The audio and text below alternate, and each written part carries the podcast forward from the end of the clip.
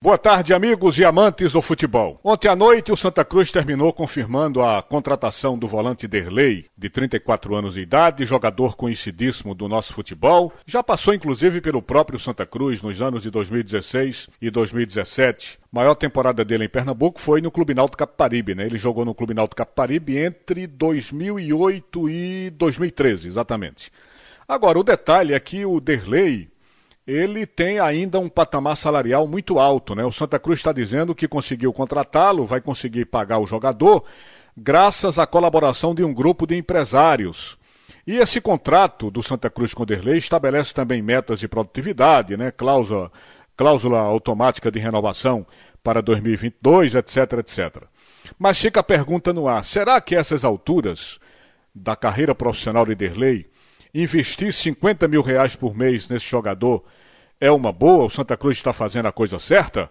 Bom, só o tempo dirá, né? O Derlei, na verdade, está chegando para reforçar um setor, que é o meio de campo, que já tem ali Carlos e Cal, recentes contratações, e o prata da casa, Ítalo Henrique. Por falar em contratação, o Santa Cruz terminou acertando a contratação do lateral direito Clebinho, que pertence ao Flamengo, jogador de 22 anos. Ele chega por empréstimo até o fim do ano e com o Santa Cruz pagando menos de 50% dos salários do atleta, porque o restante do pagamento do salário dele será feito pelo próprio time do Flamengo. Passando aqui pelo esporte, o esporte, minha gente, continua correndo contra o tempo para encaixar não é, de forma definitiva esses novos reforços que chegaram no seu esquema de jogo.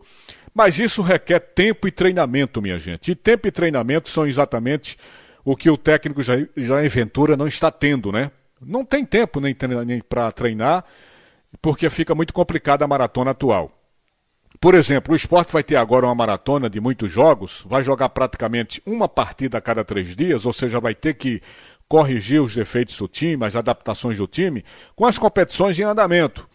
Com o Pernambucano e a Copa do Nordeste em andamento, vejam vocês, durante as próximas três semanas a equipe disputará seis partidas previstas até o dia 21 de abril. Então, a sequência já começa amanhã, não é? Com esse jogo contra o Santa Cruz, pela Copa do Nordeste.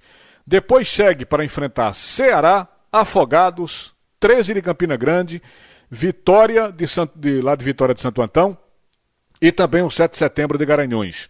Todos esses jogos, claro, são válidos pela primeira fase, tanto do campeonato é, da Copa do Nordeste como do Pernambuquinho.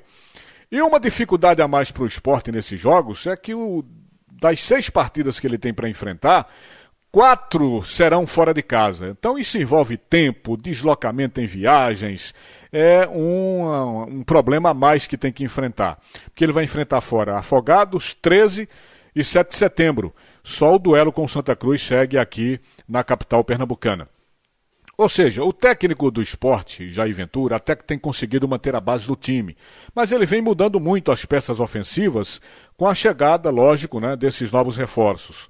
Então o time começa a ter opções, começa a ter peças de reposição, né, mas ainda não encontrou a equipe ideal. Então vai ter que ir encontrando esse time ideal dentro dos jogos, ou seja, fazendo avaliação jogo a jogo, para ter um time mais competitivo, que é isso que a torcida espera. Jogadores como Jonas Toró, Neilton, Maxwell, já vem ganhando espaço no time principal, o próprio colombiano Santiago Trellis, que também entrou na partida anterior. Agora, entre os novos contratados, somente o meia Thiago Lopes ainda não estreou na equipe do Esporte Clube de Recife. Então, minha gente, a gente ressalta o seguinte: o esporte ganha opções, ganha peças de reposição com essas recentes contratações, mas precisa de tempo, precisa de treinamento para engrenar essa equipe. E treinamento e tempo são artigos que estão em falta nesse maluco calendário do futebol brasileiro. Muito obrigado, minha gente. Estamos chamando a sua atenção para continuar aqui com as nossas com os nossos horários esportivos para você continuar super atualizado. Vem aí o primeiro tempo do assunto é futebol com o comando de Roberto Queiroz. Um abraço a todos. Boa tarde Recife, boa tarde Brasil.